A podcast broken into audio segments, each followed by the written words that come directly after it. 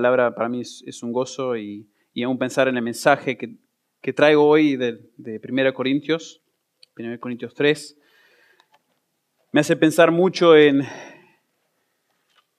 en el hecho de que este pasaje, aunque es casi como un llamado de atención para nosotros los que ya somos creyentes, eh, en cuanto a nuestro servicio en la iglesia, me hace pensar de que la razón por la que Pablo escribió este mensaje, este llamado de atención a la iglesia, era porque de otra manera, si nosotros no estamos sirviendo a nuestro Dios, sirviendo a nuestro Señor de una manera eh, correcta, de una manera que está enfocada en Dios, en Cristo, estamos, no estamos realmente sirviendo de acuerdo a lo que la cruz de Cristo, al poder de la cruz de Cristo debe hacer nuestras vidas. Nosotros hemos sido salvos por la gracia de Dios. No hemos confiado en nosotros mismos, no hemos confiado en nuestra propia sabiduría, en nuestras propias obras, sino que hemos confiado en la sabiduría de Dios y el poder de Dios demostrado en la cruz de Cristo. Hermoso, hermosa verdad. Y Pablo, de acuerdo a eso, de acuerdo a la hermosa salvación y el hermoso poder de Cristo demostrado en la salvación y ahora en el ministerio, nos llama a nosotros a evaluar, a mirar nuestras vidas, nuestra vida en la iglesia, nuestro servicio en la iglesia, los que son creyentes, y evaluar si realmente nuestras motivaciones al servirnos unos a otros, servir con la música, servir eh, cambiando pañales, limpiando baños, eh, predicando la palabra. Yo voy aquí si mi motivación es correcta o no. Y ese es el pasaje que vamos a estar viendo hoy. Entonces, si tienen su Biblia, 1 Corintios 3, versículo 10 al 15, y se los leo. Dice esto, conforme a la gracia de Dios que me fue dada, yo, como sabio arquitecto, puse el fundamento y otro edifica sobre él, pero cada uno tenga cuidado cómo edifica encima. Pues nadie puede poner otro fundamento que el que ya está puesto, el cual es Jesucristo. Ahora bien, si sobre el fundamento alguno edifica con oro, plata, piedras preciosas, madera, heno, paja, la obra de cada uno se hará evidente, porque el día la dará a conocer pues con fuego será revelada. El fuego mismo probará la calidad de la obra de cada uno. Si permanece la obra de alguno que ha edificado sobre el fundamento, recibirá recompensa. Pero si la obra de alguno es consumida por el fuego, sufrirá pérdida. Sin embargo, él será salvo, aunque así como por fuego. Vamos a orar. Padre, gracias. Eh, por el tiempo que ya hemos tenido juntos, alabando tu nombre, eh, meditando en verdades que están en tus palabras, Señor, eh, meditando en el hecho de que podemos descansar en ti, que eres nuestro sostén. Señor, todas estas verdades que nos animan. Y Señor, están, estas verdades están enfocadas en ti. Tenemos esperanza porque estamos en ti. Y Señor, ayúdanos ahora a mirar tu palabra, a evaluar nuestras vidas. Ayúdanos a enfocarnos en Cristo Jesús y a darle gloria con nuestras vidas, con nuestro servicio de cada día. En tu nombre oramos estas cosas. Amén. El 8 de octubre de 1871 marcó el comienzo de una gran catástrofe en los Estados Unidos de América. El gran incendio de Chicago quitó la vida de 300 personas destruyó más de 9 kilómetros cuadrados y dejó a más de 100.000 personas sin hogar. Un historiador cuenta que este evento es considerado una de las grandes tragedias de la historia estadounidense. El origen de este incendio no está claro, hay muchas fábulas, hasta hay historias eh, de niños, yo he leído algunas, donde se especula qué fue lo que sucedió. Hay una que cuenta que una señora, una señora bastante anciana, estaba en su, en su granja, estaba eh, con su vaca eh, y estaba, a medida que estaba sacando la leche, de repente parece que le patea, creo que era este, una vela o algo que había llegado afuera, y de ahí enciende este, su granja, su granja pasa a las otras granjas de al lado y llega a la ciudad de Chicago. No es claro realmente lo que pasó, pero esto es una de las fábulas. Pero tampoco es tan importante, la gente no considera importante cómo es que comenzó, sino que la gran pregunta desde ese momento, y aún hoy este, muchos no entienden cómo es que sucedió, pero la gran pregunta fue esta, ¿cómo pudo ese incendio destruir tanta propiedad y arruinar tantas vidas? ¿Cómo es que el fuego se extendió tanto en una ciudad poblada por tantos habitantes. No tenía sentido. Chicago se consideraba una ciudad que iba creciendo, iba, iba a ser, eh, probablemente iba a pasar la ciudad de Nueva York, que era la ciudad más conocida y más popular del tiempo. Tras la tragedia, se determinó que la causa principal de la extensión del fuego fue el método de edificación. Tanto los materiales como el estilo de construcción fueron la causa de extensión del incendio. Y algunos de ustedes, yo sé, ustedes están en la, mano de obra, construyen cosas, saben mucho más de esto que yo. Eh, no soy eh, ningún profesional en el aspecto, pero lo que se, lo que se eh, terminó concluyendo en cuanto a la construcción es que la ciudad, o sea, el incendio se extendió en la ciudad porque se había decidido utilizar madera como el elemento principal para construir las casas y los edificios con un estilo llamado the balloon frame o el marco de globo. Este modelo de construcción permitiría que la ciudad de Chicago creciera de manera exponente y acelerada, y esta era la ambición del pueblo en Chicago. Y un historiador norteamericano dice lo siguiente, la debilidad de Chicago era la grandeza. Sus habitantes vivían con la ambición de que pronto iban a sobrepasar a Nueva York en la edificación. Pero ¿qué sucedió? Claramente, esto afectó la calidad de su edificación. Se dice que más de dos tercios de los edificios en la ciudad de Chicago estaban hechas completamente de madera y la mayoría de las casas tenían un techo formado con asfalto o con tejas, los dos siendo inflamables. Hasta las veredas, se dice, donde las personas caminaban y algunas de las calles estaban hechas de madera. Imagínense. La calidad de la construcción no era segura. Los edificios no estaban hechos para resistir las llamas del gran incendio que estaba por venir. Esta no fue una edificación cautelosa, concluyen los historiadores. Y hoy en día nadie usa ese estilo de construcción. Y esta catástrofe es una referencia para todos a, cómo no se debe edificar. No se debe tomar la idea de que la grandeza que queremos tener sobrepasa la edificación cautelosa. No se debe edificar casualmente. La palabra de Dios nos dice que la iglesia, en un sentido metafórico, es el edificio que Dios ha fundado y la iglesia es el edificio que le pertenece. Este hermoso edificio, su pueblo, nosotros, merece más cuidado que la ciudad de Chicago. Merece más cuidado del edificio más precioso del mundo. Y no es un lugar donde, uno puede edificar de manera mediocre, de manera casual. El pasaje de hoy nos exhorta a examinar cuidadosamente cómo edificamos.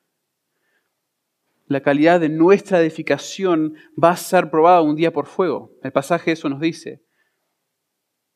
Y el fuego no como el de Chicago, el cual era tentativo, es seguro. Nuestras pruebas, nosotros, nuestras pruebas van a ser juzgadas en un sentido por medio de fuego. Si nuestra edificación resiste el fuego, habrá recompensa. Pero si nuestra edificación, nuestro servicio es consumida por ese fuego, habrá pérdida de recompensa. Y sé que esto parece ser un, quizás un sermón que no va a motivar demasiado, sino que quizás algunos lo desanime. Pero realmente lo que Pablo quiere hacer aquí es, es motivar, motivarnos a algo que nosotros como creyentes, salvo por gracia, no siempre consideramos. Que nuestras obras sí importan. Obviamente nosotros no obramos para nuestra salvación. Estuvimos ahora mismo disfrutando, celebrando el hecho que hemos recibido salvación por gracia, por la sangre, por el cuerpo de Cristo dado por nosotros, una hermosa verdad. Pero el hecho de que se nos fue dado tan precioso regalo nos debe motivar ahora y nos debe hacer evaluar si nosotros estamos viviendo ahora, si estamos obrando, sirviendo en la iglesia de una manera cuidadosa, con las motivaciones correctas, con el corazón correcto delante del Señor. Porque es muy, muy, muy, muy fácil servir, hacer ciertas cosas de una manera que, es, que no es cautelosa. Nuestras obras van a ser juzgadas, no por la cantidad de obras que hicimos, no por los años que hemos servido en la iglesia, sino por la cualidad, la calidad de nuestro servicio, nuestras motivaciones, nuestra dependencia del Señor para servir y nuestro énfasis en confiar en el poder de Dios demostrado en la cruz de Cristo. Y me parece importante destacar de que después de ver este pasaje, que en cada uno de nosotros pongamos pausa a la vida.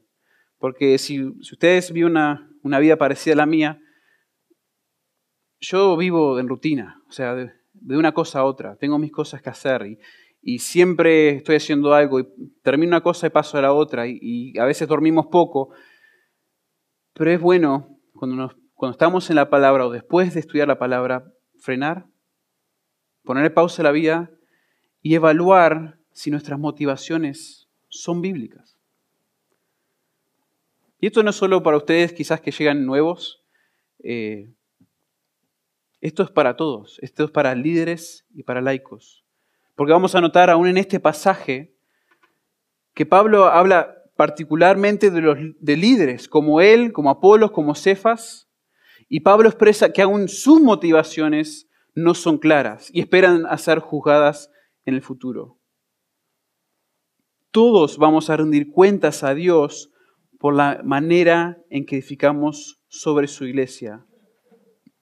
Así que hoy tomemos esta oportunidad para evaluar, para ver si estamos sirviendo a la iglesia de Dios adecuadamente. Y la pregunta es, ¿por qué es que Pablo toma el tiempo de hablar estas cosas? ¿Por qué, por qué es esto importante? ¿Por qué no podemos eh, seguir pensando en lo precioso que es nuestra salvación y las promesas que tenemos? Bueno, obviamente como en toda iglesia, Pablo estaba escribiendo en los Corintios y la iglesia de Corintio como esta iglesia, como muchas iglesias, como toda iglesia, tenía problemas. Habían cosas que estaban sucediendo. Y en la iglesia de Corintio había, había una falta de unidad, se estaban peleando. Me encantó que Alejandro enfatizó, antes de que nosotros participáramos de la cena, de que si no estás, si estás peleado con alguien, si no hay unión con una persona, ten cuidado, evalúa, evalúa porque eso es una condición que debe haber para tomar la cena, de que haya unidad entre los hermanos. Bueno, en la iglesia de Corintio había una falta de unidad. Y la falta de unidad entre ellos era representada por su lealtad, créanlo o no, por su lealtad pecaminosa a sus líderes preferidos.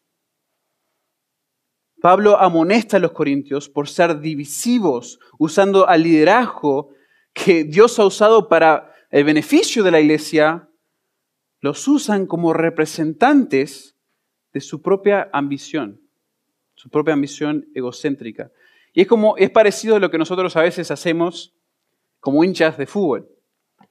Eh, nosotros tomamos un equipo, nos acogemos sus méritos sus logros para sentir algún tipo de superioridad sobre los demás.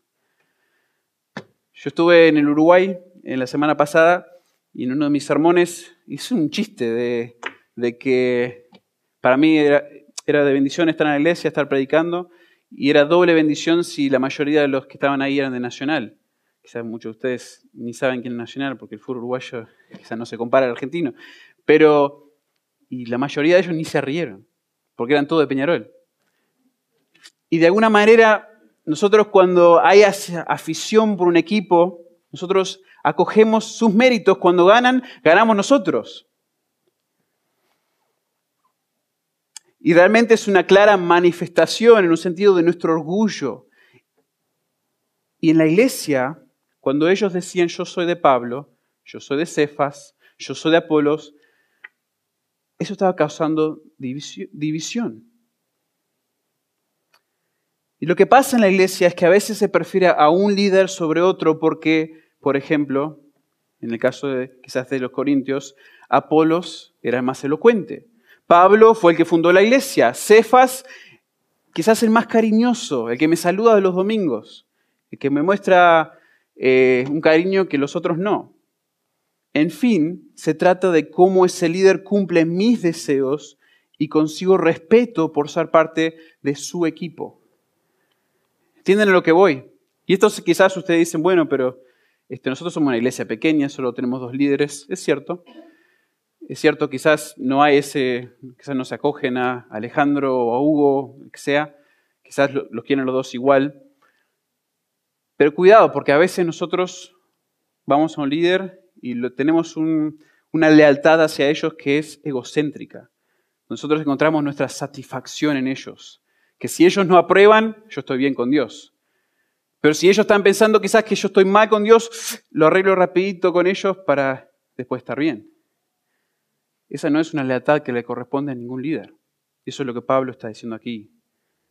Pablo estaba tan en contra de esta actitud que rehusó, nos dice el capítulo 2 de 1 Corintios, hablarle a los corintios con elocuencia, porque la predicación y el ministerio no se trataban de eso. En el capítulo 3, versículos 5 al 9, justo antes de nuestro pasaje, el apóstol corrige a los corintios explicando que Dios Dios es el único responsable de cualquier éxito en la iglesia. Todos los demás, todo otro líder, es una gente que sirve a Dios y a la iglesia que le pertenece a Dios. No le quitemos mérito a Dios, es el énfasis de este pasaje. Este no contrapongamos nuestra supuesta lealtad a Dios rindiendo una lealtad inapropiada a un hombre. Solo Dios merece una lealtad incondicional. Entonces nuestro pasaje corrige la falta de unidad en Corintio con este argumento. El creyente, tanto líder como laico, como persona común en la iglesia, no es indispensable para la iglesia. No hay nadie que es indispensable para la iglesia. Cristo es el fundamento y en los demás se les brinda o se nos brinda la gracia de edificar sobre ese fundamento. ¿Y sabes qué?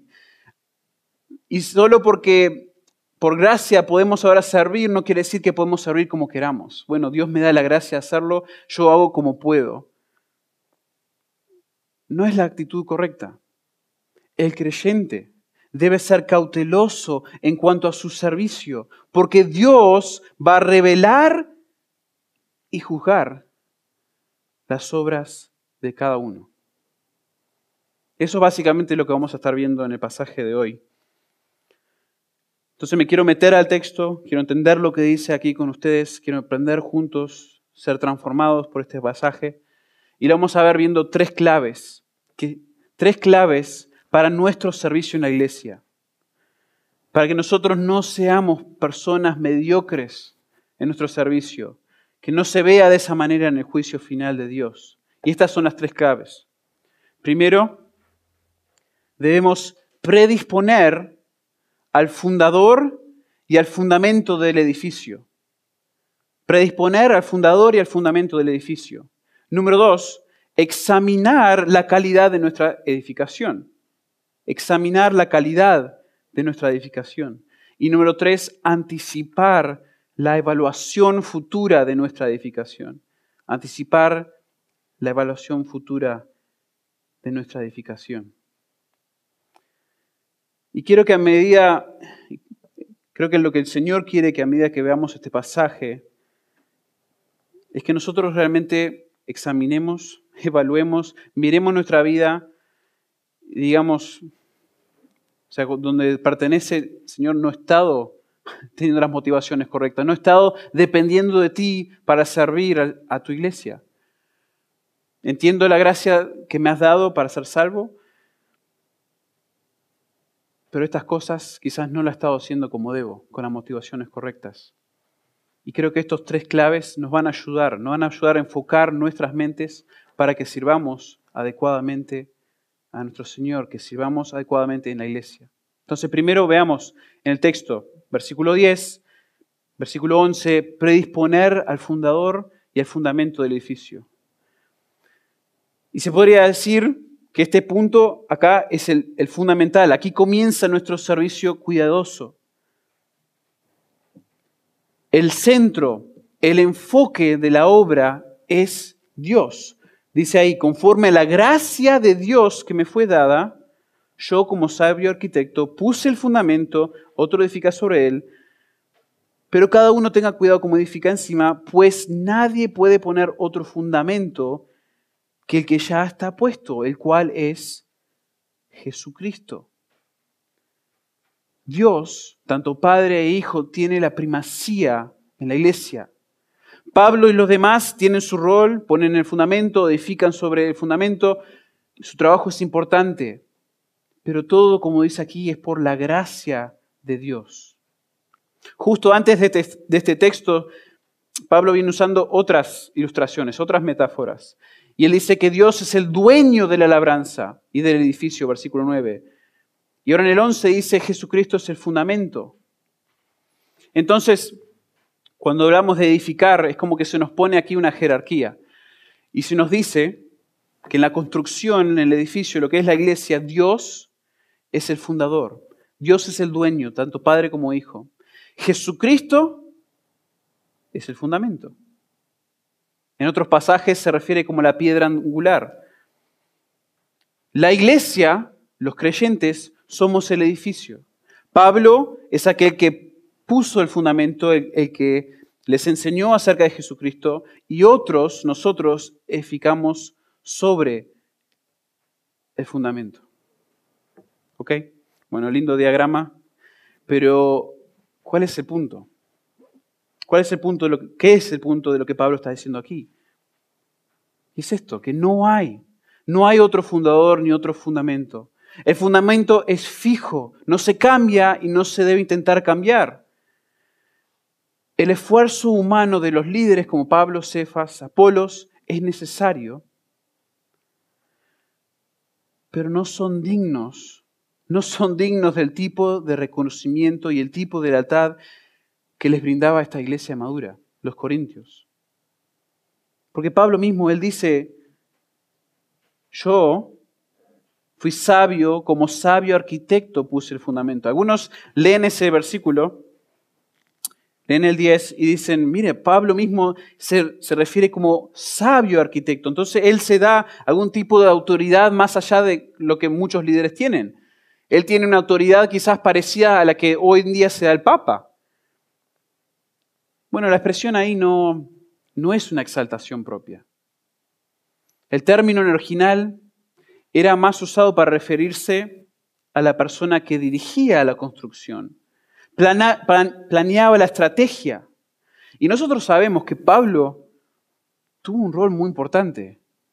Fue de gran bendición para la iglesia, realmente único en la historia de la iglesia. Pero él mismo nos dice en el versículo 7 del capítulo 3 que él no era nada.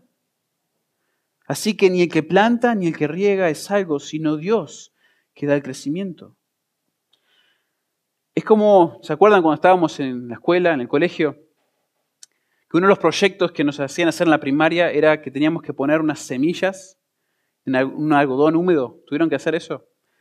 Yo me acuerdo que lo hice, ni me acuerdo si era primero, segundo, pero uno se sentía cumplido porque Realmente era, era asombroso ver cómo poner unas semillitas tan pequeñas, especialmente a esa edad, ponerla en el algodón y después de unos días ver el fruto del proyecto, el germen que producía.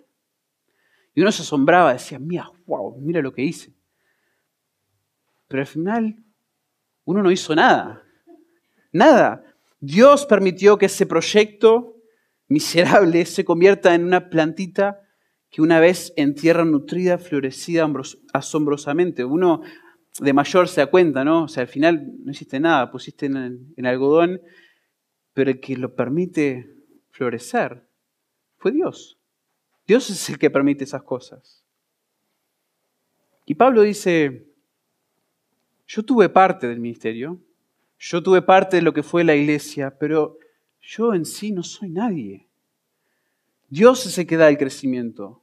No hay lugar para otro fundamento en la iglesia. Cristo es la cabeza, Él es el fundamento, Él es la autoridad, Él es el que la mantiene firme, permanente y perseverante a la iglesia.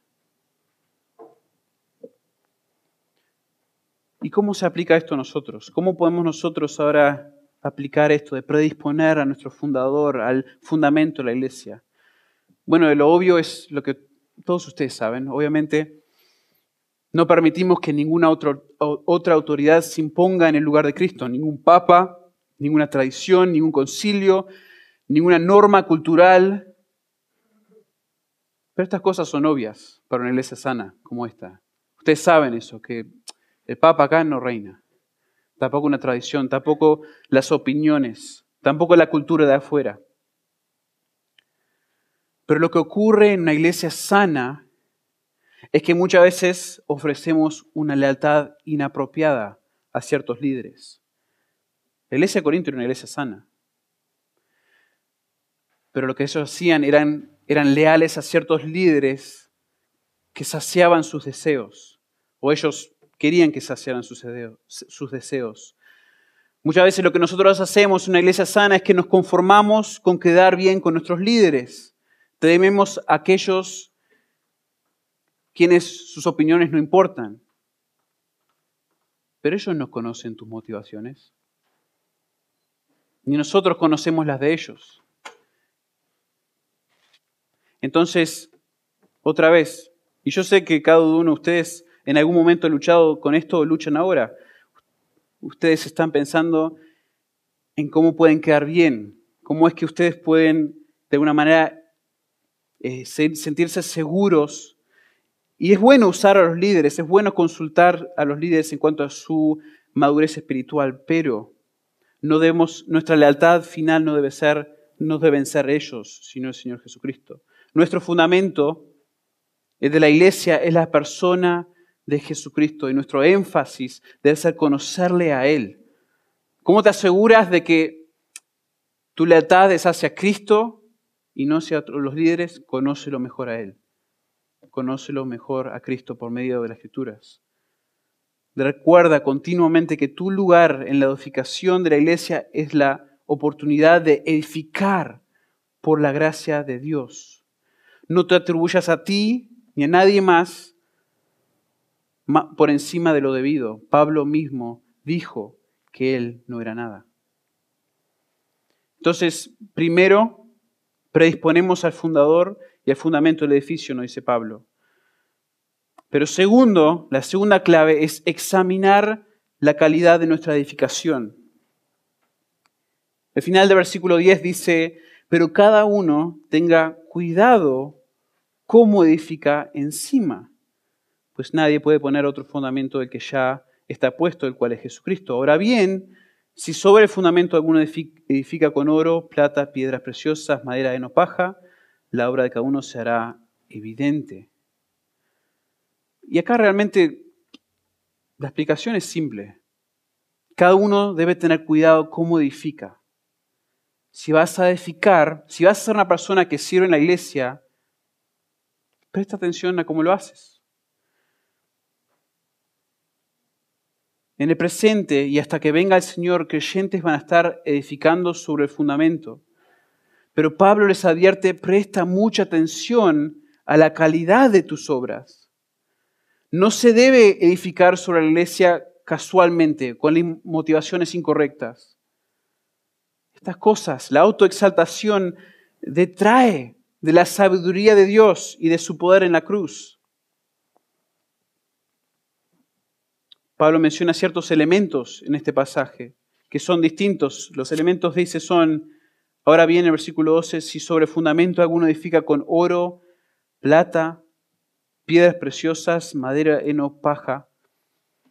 Es interesante que escoges estas cosas, estos elementos, y uno, muchos de ustedes conocen estos elementos, saben de qué se tratan. Algunos son más preciosos, mejores para la construcción. Y algunos piensan que los elementos mencionados se referían a lo que se usó para edificar el templo de Salomón. Eso no lo veo tan claro en este pasaje porque lo que más enfatiza aquí es que estos elementos no iban a padecer, o ciertos de estos elementos no iban a padecer al ser encendidos con fuego. Oro, plata y piedras preciosas eran los materiales dignos de un edificio hermoso, pero lo importante es que esos materiales resistirían ante las llamas del fuego y los otros no, como la madera, el heno y la paja. ¿Y por qué enfatizar estas cosas? ¿Por qué hablar de estas cosas? Bueno, la iglesia de Corintio admiraba a sus líderes favoritos por su elocuencia, por su presencia, por su autosuficiencia y por su sabiduría humana. Y todas estas cosas eran motivaciones incorrectas para edificar sobre la iglesia. Elementos de pobre calidad, la madera, el heno, paja. Pablo exhorta a los líderes y a la congregación a examinar sus motivaciones continuamente porque la calidad no es buena sino apunta al Evangelio y a Cristo, quien es el fundamento. ¿Y dónde más se dice este tipo de argumento? ¿Dónde más se menciona? Primera Pedro 4:11 dice, el que habla, que hable conforme a las palabras de Dios. El que sirve, que lo haga por la fortaleza que Dios da, para que en todo Dios sea glorificado mediante Jesucristo a quien pertenecen la gloria y el dominio por los siglos y los amén. El examinar nuestras obras para la iglesia es una práctica saludable para la madurez espiritual. Muchas veces lo que ocurre en ciertas iglesias es que una vez que somos salvos, una vez que hemos hecho una profesión de fe, nos cuesta cuando alguien cuestiona nuestra salvación. ¿Verdad? Cuando alguien quizás dice, mira, hay, hay cosas que estoy viendo en tu vida, ¿realmente eres creyente? ¿Realmente conoces al Señor? Y en ciertas iglesias eso se ve muy mal. Pero ¿saben qué? No solamente es eso muy bueno, muy saludable para tu madurez espiritual, sino que también estés evaluando y que gente esté evaluando, personas estén evaluando en tu vida la manera de que sirves, las motivaciones que tienes. Porque no basta con servir constantemente, ni por años a la vez. Porque podemos enseñar, aconsejar, servir mesas, limpiar baños, cambiar pañales una iglesia de sana doctrina que enfatiza la sana doctrina. Pero al final, si lo hiciste todo para tu propio reconocimiento, o simplemente sin depender del Señor para hacerlo adecuadamente, estás edificando madera, heno o paja. Hay ciertos ejemplos en las escrituras que muchas veces nosotros este, los vemos como algo, aquellas personas en la iglesia que están al margen. Pero realmente no es tan difícil ser como aquellos quienes predicaban a Cristo, dice Pablo, por envidia, Filipenses 1.15. O no es tan difícil ser como aquellos que daban sus bienes falsamente, Ananías y Zafira en Hechos capítulo 5. A veces lo vemos como esas personas que no, yo, yo nunca voy a poder hacer eso. Nunca haría algo así. Pero cuando vemos nuestras vidas y evaluamos, vemos que hay envidia, hay expresiones falsas que hacemos a veces porque realmente somos egoístas. Y si de alguna manera estamos haciendo cosas por envidia, por egoísmo en la iglesia, no es oro, no es plata, no es piedra preciosa, sino que es madera, heno, paja. no vale de nada para la iglesia. La calidad de nuestro servicio importa. Es importante que dependamos de la sabiduría de nuestro Dios, del poder que se demuestra en la cruz para servir a nuestro Dios, servir a su iglesia. Y si son como yo, que en algunos momentos pensaba, bueno, yo sé que se enfatiza la realidad que yo debo amar a mi Señor y que mis motivaciones sean correctas, pero ¿quién se va a enterar? Pero solo porque Ananías y Zafira están grabados en las escrituras para que vean todos, no quiere decir que nuestras motivaciones van a quedar escondidas para siempre, que nadie se va a enterar. Porque la realidad es, como dice el resto del pasaje, va a haber una evaluación futura de nuestras obras, de nuestro servicio. Y por eso llegamos ahora a la clave número tres, anticipar la evaluación futura de nuestra edificación.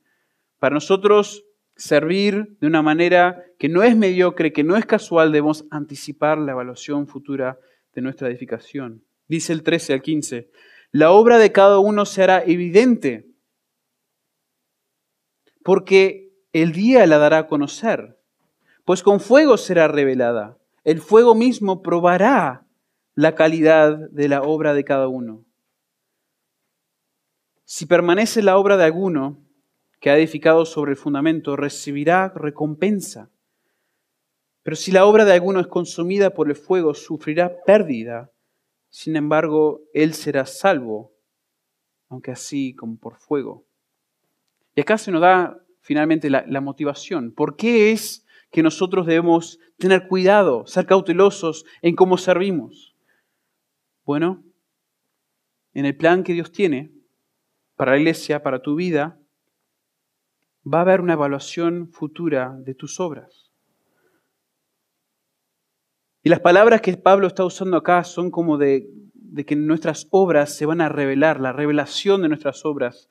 Palabras que mencionan que nuestras obras van a ser evidentes, se van a conocer, se van a revelar. Ciertas cosas que no se conocen, pero se conocerán un día. Yo sé que, y pensar esto a veces es difícil, porque cada uno de nosotros tenemos secretos. Aún como cristianos, cosas que hicimos que no debíamos haber hecho, y pensar de que van a ser reveladas, quizás causa algún tipo de vergüenza, algún tipo de temor. Vamos a llegar a un momento qué es lo que significa que nuestras obras van a ser reveladas. ¿Cuándo van a ser reveladas? Dice el día. Todo lo que va a ocurrir, todo esto que se va a revelar nuestras obras va a ocurrir en un día futuro. Puede ser una referencia al día del Señor, una referencia al día cuando el Señor regrese. Pero dentro de los planes futuros de nuestro Dios va a haber un juicio que probará las obras de cada uno. El día se caracteriza por el fuego, el cual sirve como elemento que prueba nuestros elementos que usamos para edificar sobre el fundamento del Señor Jesucristo. Y como ustedes saben, muchas veces el fuego se usa, se usa para probar, se usa para pulir. Y en este pasaje nos dice que se va a utilizar para evaluar la calidad de nuestra edificación. Y cuando se pruebe, después que se pruebe en ese día futuro, si permanece, si no se quema, habrá recompensa. 2 Corintios 5:10 dice, porque todos nosotros debemos comparecer ante el tribunal de Cristo para que cada uno sea recompensado por sus hechos estando en el cuerpo, de acuerdo con lo que hizo, sea bueno o sea malo. Y uno se queda pensando, pero Pablo, ¿cuál es, ¿cuál es la recompensa? ¿Qué es lo que voy a recibir? Y no es muy claro. Este pasaje no nos dice con claridad exactamente lo que vamos a recibir, pero la Biblia habla de recompensas como honor, gloria, herencia, reinado y habla también de coronas incorruptibles que van a recibir los fieles. 1 Corintios 9, 25. Y todo el que compite en los juegos se abstiene de todo. Ellos lo hacen para recibir una corona corruptible, pero nosotros una incorruptible. Entonces hay una recompensa. Hay una recompensa que nosotros esperamos. Pero los que obran de una manera no adecuada, con las motivaciones incorrectas, dice, la obra de alguno es consumida por el fuego, éste sufrirá pérdida. Sin embargo, él será salvo, aunque así como el fuego. Concepto interesante, porque nosotros al creyentes sabemos que al ser salvos tenemos la vida eterna. Tenemos una herencia en el Señor Jesucristo. Verdades preciosas, promesas preciosas para nosotros. Pero ¿qué quiere decir? Porque claramente acá está hablando creyentes, que si nuestras obras que hicimos con las motivaciones incorrectas, no dependiendo del Señor, no dependiendo de su poder, de su gracia, éste sufrirá pérdida. Y no creo que este pasaje está diciendo que de alguna manera nosotros vamos a ser avergonzados en el día final. Esto no parece ser la idea en el texto, no parece la idea en las escrituras. Pero me parece lo que Pablo está diciendo es que la persona que no edifica adecuadamente no va a recibir al final todo lo que pudo haber recibido. Nosotros como creyentes podemos recibir unas, recompensas inmensas, preciosas, pero ¿sabes qué? si no edificas, si no sirves como debes, no vas a recibir todo lo que pudieras haber recibido. Segunda Juan 8, tened cuidado para que no perdáis lo que hemos logrado, sino que recibáis abundante recompensa. Segunda Timoteo 2.5, y también el que compite como atleta no gana el premio, sino compite de acuerdo con las reglas. Entonces, ¿qué está, qué está haciendo Pablo aquí? ¿A qué quiere llegar? Pablo motiva o, desmotiva a los que estaban edificando sobre el fundamento con la realidad de que en el futuro cada intención, cada motivación, cada queja será revelada ante el tribunal de Cristo. Y ojo que este no es un pasaje que defiende el purgatorio. El pasaje no habla de atormentar Muchos lo usan de esta manera para decir que por este pasaje defiende y promueve el purgatorio, pero no habla de atormentar a personas ni de purificarlos con llamas, sino que habla de la recompensa del creyente. El creyente que edificó con materiales inflamables permanecerá salvo, pero sus obras no valieron de nada para el bien de la iglesia. Eso es lo que se está diciendo en el versículo 15. Si edificaste con materiales inflamables, permanecerás salvo, no vas a perder tu salvación, pero tus obras al final no hacen nada para la iglesia. Y uno se queda un poco este, confundido con este pasaje porque cuando nosotros hablamos de servir en la iglesia, no, no, ponemos, no queremos tener una motivación de que vamos a recibir algo. O sea, nunca queremos que nuestros hijos nos obedezcan para que reciban el chicle o el caramelo. Eso no es bueno. No es, bueno ser ese tipo de padre donde siempre decimos, mira, si haces esto, si finalmente me obedeces, te doy esto o aquello. Entonces uno se queda un poco confundido. Pero nuestro galardón, o la pérdida de nuestro galardón, nuestra recompensa, es una motivación legítima para servir a la iglesia adecuadamente. Obviamente lo hacemos para el Señor, lo hacemos para su gloria, pero es imperativo que tengamos este juicio de Dios, dice Pablo mismo, en mente si vamos a edificar cuidadosamente. A veces es bueno tener ese sentido de que yo voy a rendir cuentas. No es que yo hago esto y nadie se da cuenta, nunca se da cuenta, no, yo voy a rendir cuentas ante el Señor. Y más que eso, más que el temor, quizás es bueno pensar más allá, de decir, es bueno desear todas las recompensas que Dios promete en su palabra y usarlos para motivar mi edificación cuidadosa, cautelosa. Uno de los predicadores contemporáneos del gran incendio de Chicago fue un predicador llamado D.L. Moody, un evangelista de renombre en Estados Unidos. Se cuenta que durante la tarde del 8 de octubre de 1871, Moody estaba predicando un sermón, exhortando a las personas a considerar qué iban a hacer con este Jesús quién dice ser el Cristo. Se le estaba presentando la persona de Cristo, se le estaba presentando quién era y se le preguntó qué van a hacer con este Cristo que ahora se les ha revelado. Y Moody solía concluir sus sermones con una gran exhortación a creer en Jesús para salvación. Crea en este momento, hoy es el día de salvación. Pero esa noche decidió mandar la gente a su casa con el nuevo conocimiento que tenían acerca de Jesús y les instruyó que lo pensaran bien y que regresasen la próxima semana para decidir qué iban a hacer con ese Cristo del cual habían escuchado. Y cuando Moody terminó su sermón, empezaron a cantar un himno, como, hacemos nosotros aquí, que fue rápidamente interrumpido por ruidos de campana y por llantos de personas, personas en las calles de Chicago. Esa noche, el edificio de la iglesia fue destruida con otros 9 kilómetros cuadrados de Chicago. Más de 300 personas fallecieron. Y obviamente en la soberanía, del Señor eso ocurrió. Pero Moody, después de que ocurrió, consideró que su decisión a que la gente esperase hasta la semana próxima para considerar a Cristo fue uno de sus errores más grandes de todos sus años de ministerio. La exhortación debió haber sido esa noche, ya que ninguno sabía cuánto más iba a vivir en esta tierra.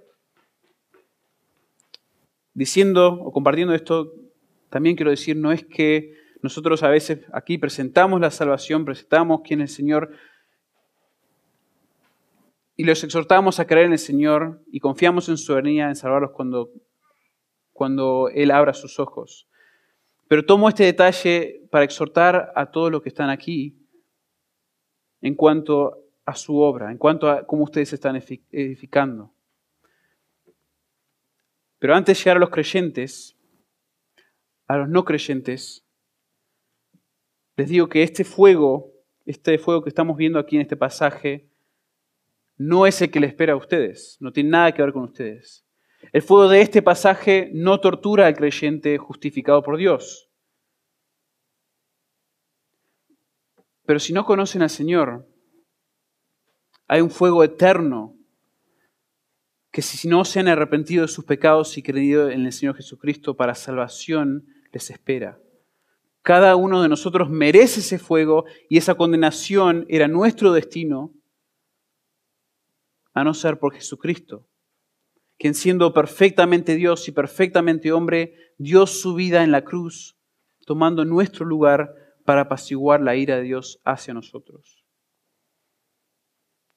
Pero para los creyentes, aunque el fuego eterno no es nuestro destino, por la gracia de Dios, hay un fuego del día de juicio que nos espera y va a revelar nuestras intenciones y por lo tanto debemos cuidar cómo edificamos. Nuestras motivaciones, nuestros anhelos deben ser bíblicos. Deben ser para la gloria de Dios, no la nuestra. Tengamos la misma resolución e integridad que Pablo tuvo en el capítulo 4, más adelante, versículos 3 al 5, donde dice, no me atrevo ni a vindicarme a mí mismo, porque aunque mi conciencia no me acusa de nada, no me juzgo a mí mismo, sino Dios quien conoce el corazón. Anhelemos más que nunca escuchar al final de nuestras vidas las palabras de Jesús.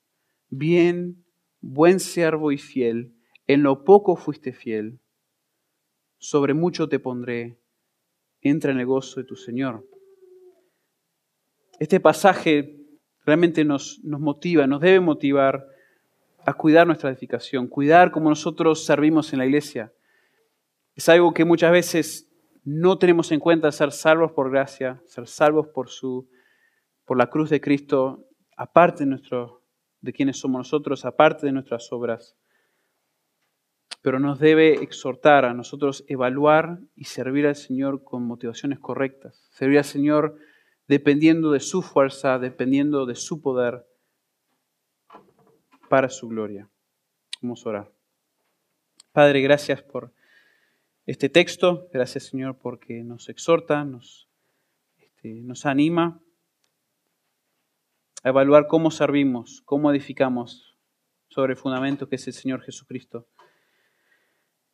Señor, este texto eh, es hermoso porque nos, nos hace pensar que tú nos has dado una salvación increíble que no podemos eh, merecer ni podemos este, entender, Señor, porque es totalmente un regalo de parte tuya, Señor. Y, pero sabemos que aunque hemos sido salvados por tu gracia, tú ahora deseas que nosotros sirvamos dependiendo de ti. Nuestra vida ahora continúa dependiendo de tu gracia eh, para servir adecuadamente.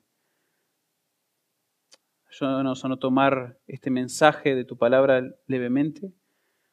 Ayúdanos a evaluar nuestras propias vidas, nuestras propias obras de servicio a la iglesia y no hacer cosas, Señor, para nuestro propio beneficio, nuestro, de, egoísmo, de autosuficiencia, Señor, sino haciéndolo, Señor, por, como tú quieres, como tú deseas. Padre, pido que nos dirijas en esta semana, que nos bendigas. Y estas cosas en nombre de tu Hijo Jesús. Amén.